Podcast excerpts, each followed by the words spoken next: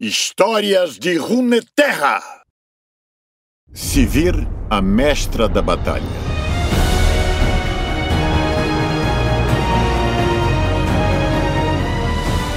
Não me importa o rosto que está em sua moeda, contanto que pague.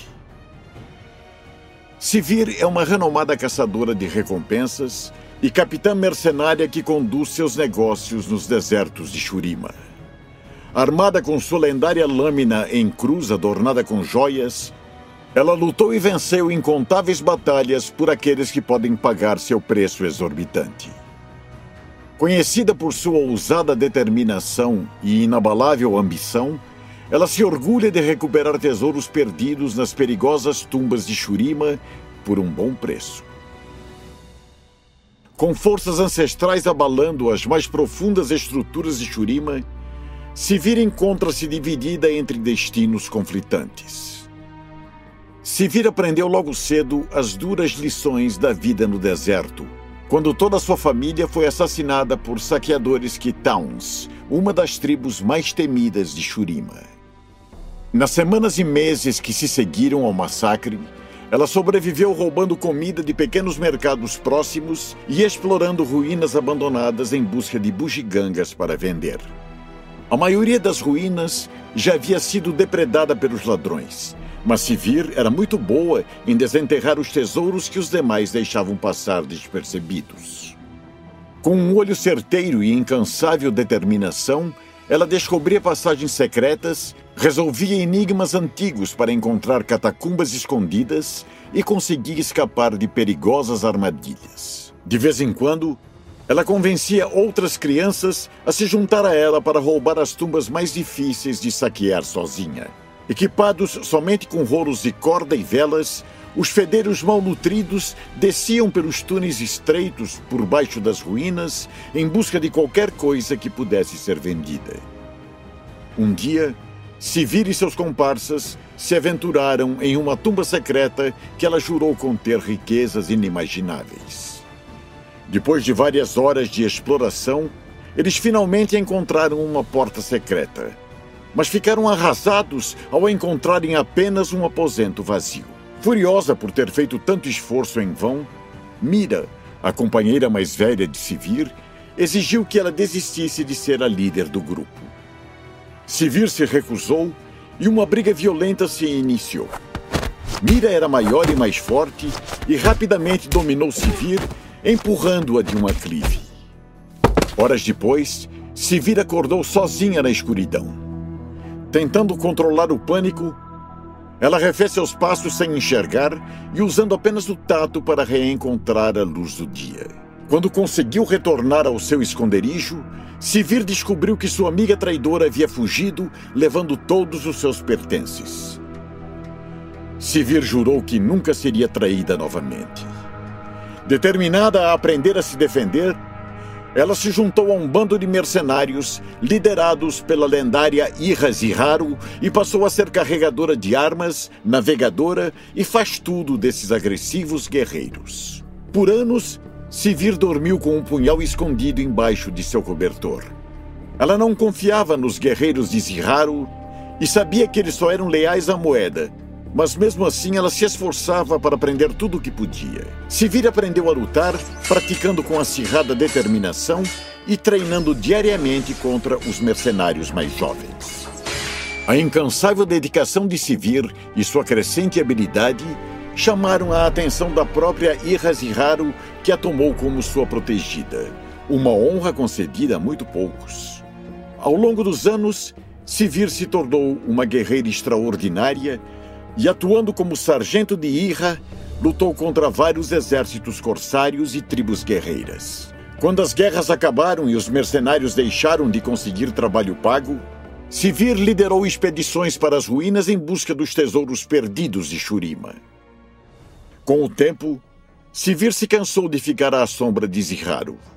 Autoritária, a líder ficava com a maior parte do ouro e com toda a glória, apesar de conseguir toda a fortuna graças ao conhecimento que Sivir tinha das tumbas de Shurima.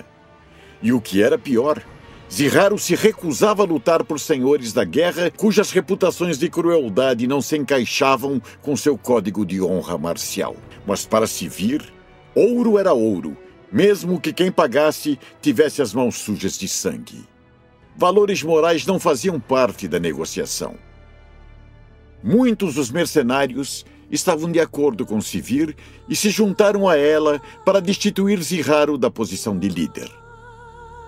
Na noite antes do golpe, Zirraro tomou conhecimento do plano.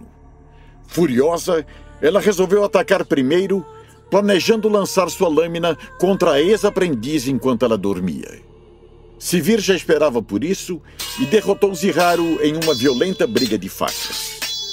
Contudo, ela ficou surpresa ao perceber que não conseguiria matar sua ex-mentora lembrando-se de como Zirraro a havia acolhido quando ela não passava de uma garotinha amargurada cujo nome nada significava.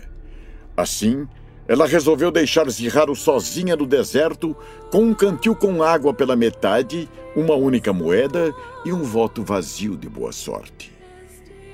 O bando de Sivir logo ganhou uma temida reputação como respeitados guerreiros e exploradores capazes de encontrar relíquias que tinham virado lendas.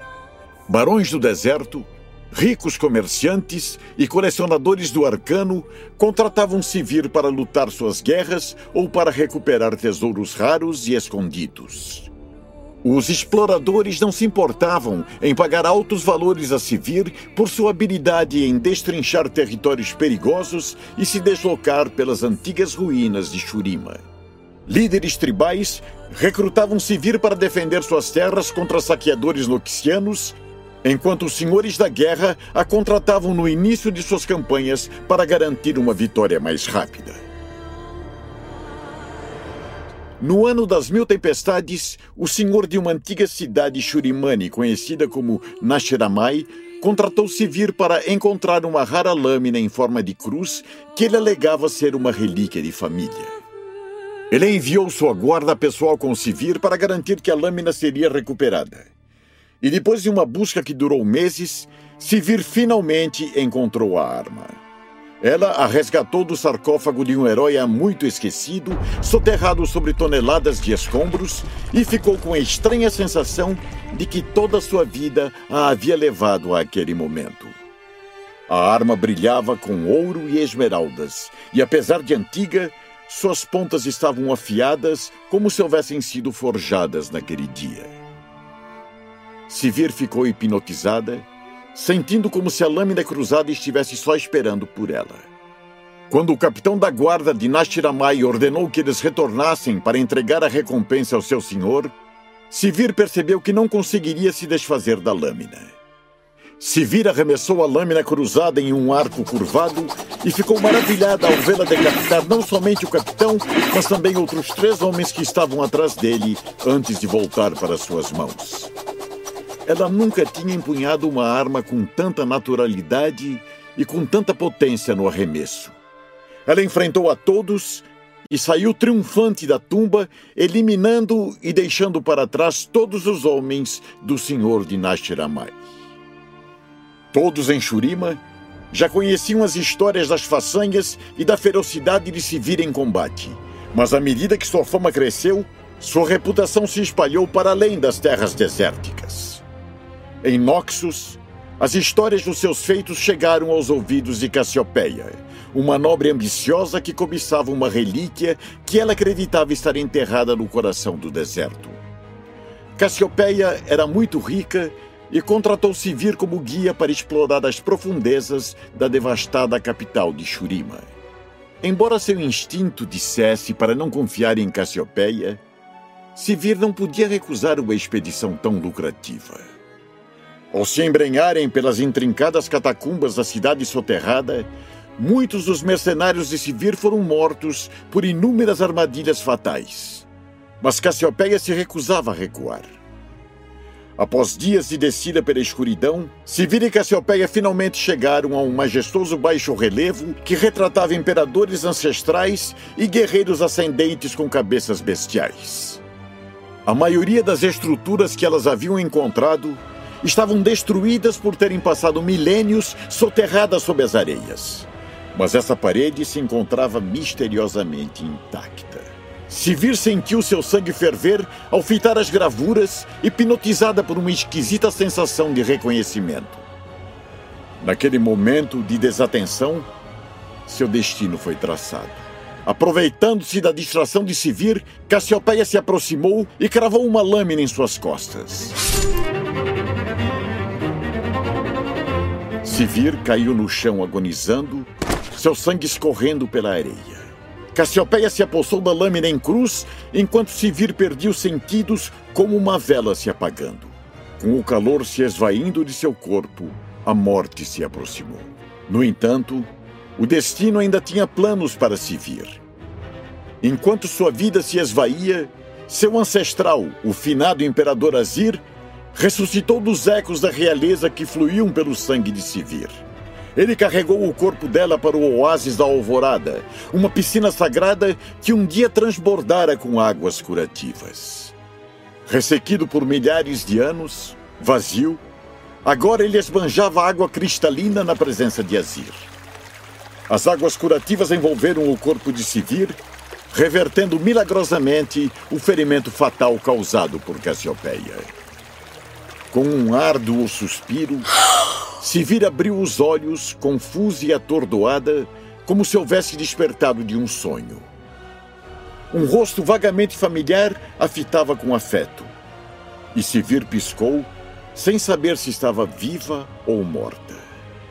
Ao redor dela, espirais de poeira se elevavam a vários metros do chão, formando palácios majestosos, templos ornamentados e amplas praças. A antiga cidade de Shurima ressurgiu de seu túmulo arenoso em toda sua glória e resplendor, coroada por um enorme disco dourado que brilhava mais do que o sol do meio-dia. Com a volta de Azir, a antiga cidade recuperou toda a sua majestosidade. Sivir cresceu, ouvindo contos sobre os lendários ascendentes, mas achava que somente crianças e tolos acreditavam em tais fantasias cercada por uma cidade que, pedra por pedra, se reconstruiu do nada e confrontada por um finado imperador que contou sobre sua resistente linhagem e sobre sua visão do renascimento de um reino, Sivir se sentiu profundamente abalada. Tudo em que ela sempre havia acreditado estava sendo posto à prova. Com as palavras dele ainda ecoando em seus ouvidos, ela voltou à sua vida de mercenária consolando-se na realidade do árduo dia a dia de lutar por dinheiro.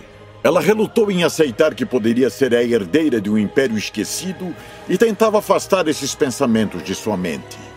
Mesmo que tudo que Azir tinha dito fosse verdade, ela tinha certeza de que ninguém poderia unir as desunidas tribos de Shurima. Os senhores da guerra mais poderosos até conseguiam comandar pequenos territórios por algum tempo com ouro e guerreiros suficientes mas essa terra nunca seguiria uma única bandeira, e muito menos se curvaria diante de um único homem, mesmo sendo ele um antigo imperador. Enquanto Azir tenta restabelecer seu poderoso império, Sivir vive atormentada por crescentes dúvidas se deve ou não voltar à sua antiga vida. Forças ameaçadoras invadem seu mundo e, para o bem ou para o mal, o destino lhe concedeu uma segunda chance na vida. Agora, ela deve escolher seu caminho e criar um novo legado.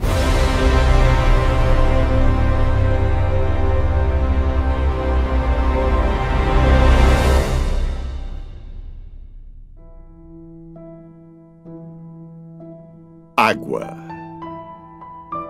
A garganta de Sivir parecia estar coberta por cacos de vidro. A pele rachada dos seus lábios queimava. Seus olhos se recusavam a enxergar. Eu lhes dei tempo mais do que suficiente para seguirem em frente. Ela se debruçou ao lado da beirada da pedra. A caravana ainda estava na fonte e não dava sinais de que ia se mover. Por que eles tinham que ser quitãos? Das muitas e muitas tribos que a queriam morta, os Quitãos se destacavam pela persistência.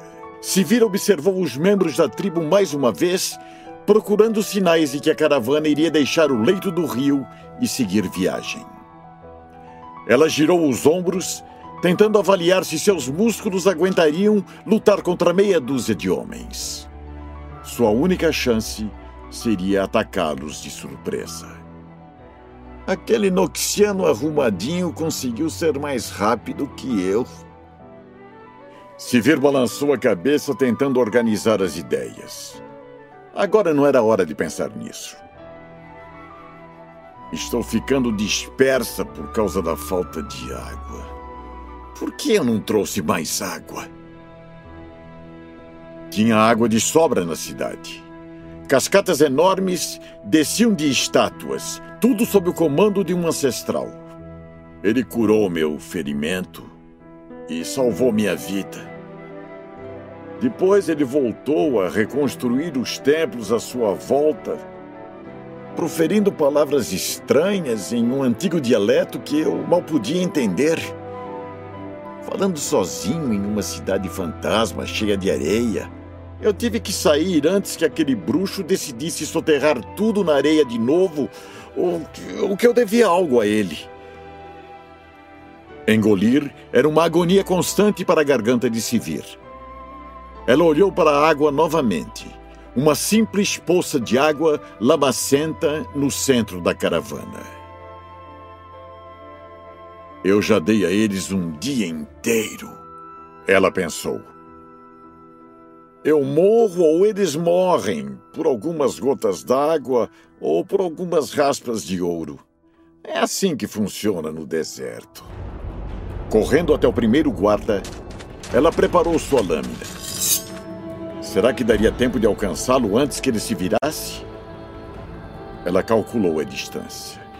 14 passos, 12, 10. Ele não pode fazer nenhum barulho dois passos. Ela saltou. Sua lâmina afundou no pescoço dele até atingir seu ombro. O sangue jorrou quando ela chegou até ele. O impulso dela os empurrou para trás das pedras onde ele estava. Sivir segurou os braços dele. Ele tentou reagir, recusando-se a aceitar que já estava morto. O sangue do guarda molhou Sivir quando ele deu o último suspiro borbulhante. Esse homem não precisava morrer. Sivir pensou novamente na lâmina de Cassiopeia. Aquela noxiana desgraçada enfiou uma lâmina no meu ombro. Eu morri. Isso deve significar alguma coisa. Um barulho ecoou ao longe. Cavalos? Uma duna desmoronando? Não havia tempo para tentar descobrir o que era. Sivir rastejou pelas pedras. Não vai demorar muito para que o resto da caravana note a ausência do guarda. O próximo alvo estava andando no topo da elevação. Ela precisava acertá-lo antes que ele se afastasse do topo. O disparo tem que ser perfeito. Ela arremessou a lâmina. Atingiu o segundo guarda, cortando-o pela metade. A lâmina voadora se voltou para cima mas ao atingir o ápice, ela desacelerou e inverteu sua direção. No caminho de volta para ela, cortou o pescoço de um terceiro homem. Não havia tempo para um terceiro arremesso agora. A lâmina havia completado sua curva e estava indo em direção ao centro da água. Ela só precisava alcançá-la a tempo. A manobra era corriqueira. Ela pegaria a arma e mataria os três homens restantes em um único e vertiginoso salto mortal. Mas ao correr, ela se sentiu pesada e parecia impossível retirar algum fôlego de seus pulmões doloridos. Trinta passos. Ela precisava percorrer essa distância antes que o corpo do segundo homem caísse ao chão. Vinte passos. Os músculos de sua perna se contraíram e se recusavam a obedecer seus comandos. Quinze passos. Ela estava escorregando, tropeçando. Não, ainda não. E então, antes do esperado, o corpo do segundo homem finalizou sua queda e atingiu as pedras. O som era inconfundível. Um erro era o suficiente. Os Quitaons eram um povo do deserto. Os outros guardas levantaram as armas antes que ela desse o próximo passo. Sua lâmina caiu na água entre os homens e ela, a cinco passos deles, a dez passos dela. Eu posso conseguir. Todos os reflexos do corpo de Sivir a empurravam. Mas em vez disso, ela parou, quase caindo para a frente. Eu não trouxe água suficiente. Esperei muito tempo para atacar. Errei o cálculo das distâncias. Eu não costumo errar assim. Por quê? Alguma parte da mente de Sivir respondeu. Ela lembrou-se do momento em que o punhal de Cassiopeia atingiu suas costas. Ela não sentiu a lâmina entrando. Em vez disso, ela sentiu um peso repentino e inesperado que parecia roubar-lhe o fôlego e esmagar seus pulmões. Eu matei três de vocês antes que você notasse. Se vir tossiu. Você não tem uma arma disse o maior dos Kidaons. Só porque eu não queria que seu sangue manchasse a água. Ela mentiu. Os três homens se entreolharam. Eles me reconheceram. Há um ano, eu matei seu chefe e uma dúzia dos seus melhores homens por um punhado de ouro. Foi um preço baixo pela vida deles. Ela encarou os três homens. Eles estavam se dispersando, tentando cercá-la. O ouro que recebi por matar seu chefe e companheiros? Ela perguntou. Apostei e perdi tudo em uma só noite. Nós vamos nos vingar pela morte deles e pelos seus insultos, disse o maior deles. Eu não deveria ter matado eles, ela disse. Não pelo ouro. Não me façam matar vocês por uns míseros goles de água. Nervosamente, o líder dos Kitaons ajustou sua mão na arma. Estou dizendo que eu pego minha lâmina antes que vocês se movam. Sivir explicou. E se eu pegar minha lâmina, vocês morrerão. Ela apontou para a água barrenta.